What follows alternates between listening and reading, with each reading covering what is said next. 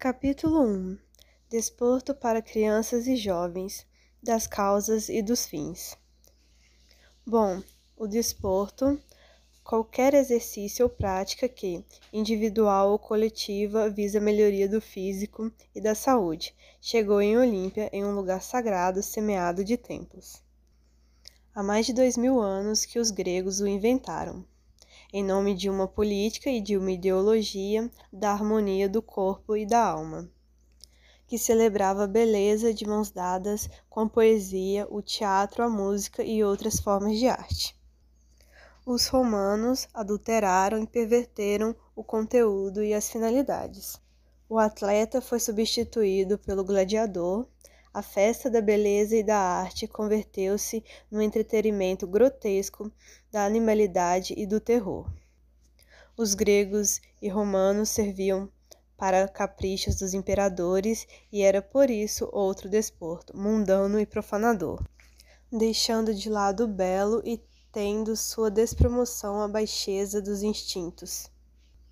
Após longos séculos, Colbert e os seus seguidores deram ao desporto um ideário e apresentaram-no como uma oficina de educação e formação, de ética e estética, como uma obrigação de o um homem tentar ir sempre mais alto e mais longe.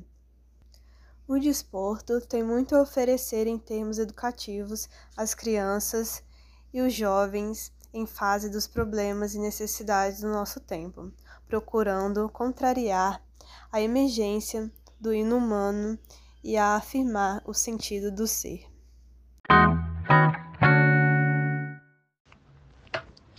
Falando do problema que o primeiro capítulo aborda, a prática das atividades desportivas encontram em um crescimento, com os índices em expansão, mas isso não queira dizer que todas as pessoas praticam algo e não tenham uma vida sedentária. A população mais jovem sofre em vários países com desinvestimento nas ofertas estatais para as atividades físicas e desportivas. Um exemplo é a alteração do Estatuto da Disciplina de Educação Física nas escolas, que querem reduzir o número de horas curriculares e tornando a matéria facultativa e não de caráter obrigatório. Lembrando que as atividades desportivas e os programas voltados para a educação da saúde nas escolas é de extrema importância para poder prevenir é, doenças como obesidade, doenças do foro cardiovascular. A OMS trouxe alguns dados mostrando por que, nós estamos no caminho, né, na direção que a obesidade se torne uma epidemia no século 21 deu alguns exemplos que os Estados Unidos, eles indicam que 30% da população já é obesa aos 36 anos de idade. Outro exemplo é Portugal, que registra 13% da população com obesidade. O último exemplo é que nos países ocidentais, cerca de 10% dos orçamentos da saúde são gastos em doenças provocadas pela obesidade, porque a obesidade acarreta vários outros problemas juntos, não só a obesidade. Com a obesidade, podem vir outros problemas, como a hipertensão, as doenças cardiovasculares, diabetes, além também dos problemas físicos. As comidas conhecidas como fast food or, ou junk food, elas são apontadas como das razões para a obesidade. Uma problemática para os dias atuais é que a sociedade busca muito pelo um padrão, um padrão, uma estética que está totalmente ligada à magreza. A imagem, a aparência da pessoa conta mais como os outros aspectos. E isso acaba acarretando em problemas psicológicos, porque as pessoas obesas elas ficam decepcionadas em relação à vida, é, acham maneiras de se esconder, de perder o contato com as outras pessoas, por não se sentir bem, não estando neste padrão imposto pela sociedade. Então, pessoal, é, vou continuar a apresentação do trabalho, a parte das equações. Bom, a gente vê que quando temos um problema apontado, naturalmente, procuramos a solução desse problema, né? O autor é favorável à presença da educação física nas escolas. As aulas de educação física são importantes em todos os segmentos, pois ela promove o desenvolvimento integral do aluno, a vida saudável, a socialização e o espírito de equipe, além da prática do desporto.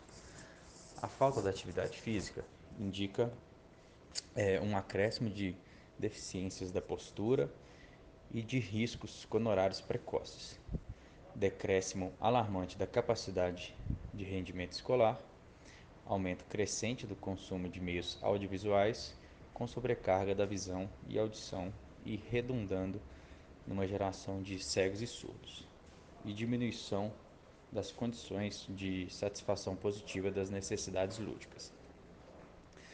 É, a contribuição da prática desportiva vão além do domínio motor do corpo. Ela proporciona ao indivíduo o desenvolvimento de sua personalidade.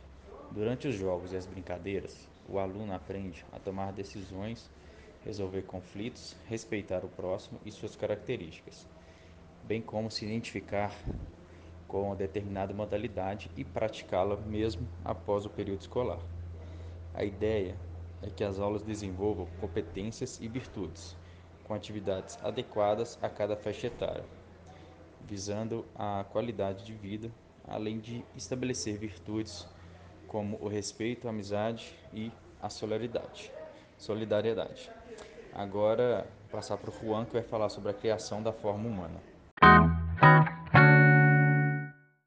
Criação da forma humana. Nascemos para nos formarmos, para acrescentarmos formas sempre novas e superiores às originais e anteriores, para nos revestirmos de formas sempre mais adequadas e exigentes, a fim de conseguirmos uma harmoniosa relação de reciprocidade com aquilo que nos rodeia.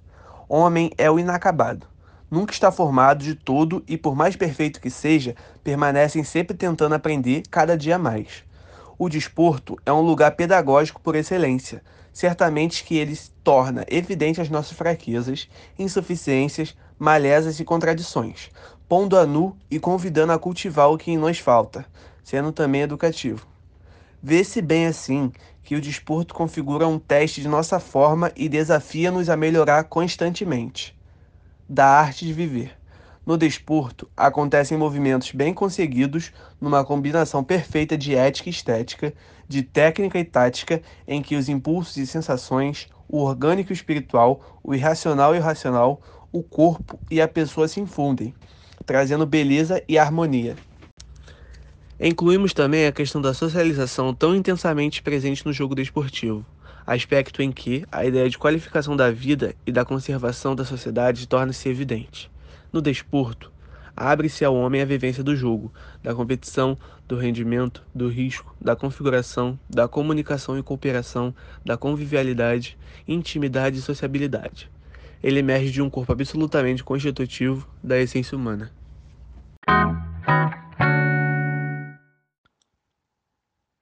Ensinar a jogar, a competir e a crescer.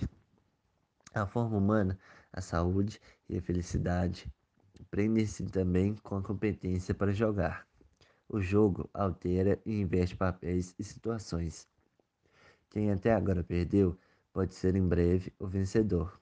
Quem ganha pode estar seguro de que isso não acontecerá sempre. O objetivo da educação é aprender a respeitar com prazer o que começamos a respeitar através de uma ou outra forma de temor. A decadência dos modelos de autoridade, sejam o pai ou a mãe, ou as regras e os professores, equivalem a uma perda destruidora de modelos de autoestima e contribui para o aumento da delinquência juvenil. Cultivar princípios e valores, atitudes e valores adquiridos no desportos e levados para a vida. Colocar paixão e emoção naquilo que se faz. Agir segundo as regras do jogo, que são as da correção e da ética, da consideração e do respeito pelo adversário, como forma de respeitar a si próprio desenvolver as capacidades da resistência e persistência, tendo em conta que a vida é bela, mas também é dura, formar o sentido de liderança, cultivar a imaginação, a inovação e a criatividade, a alegria e o otimismo.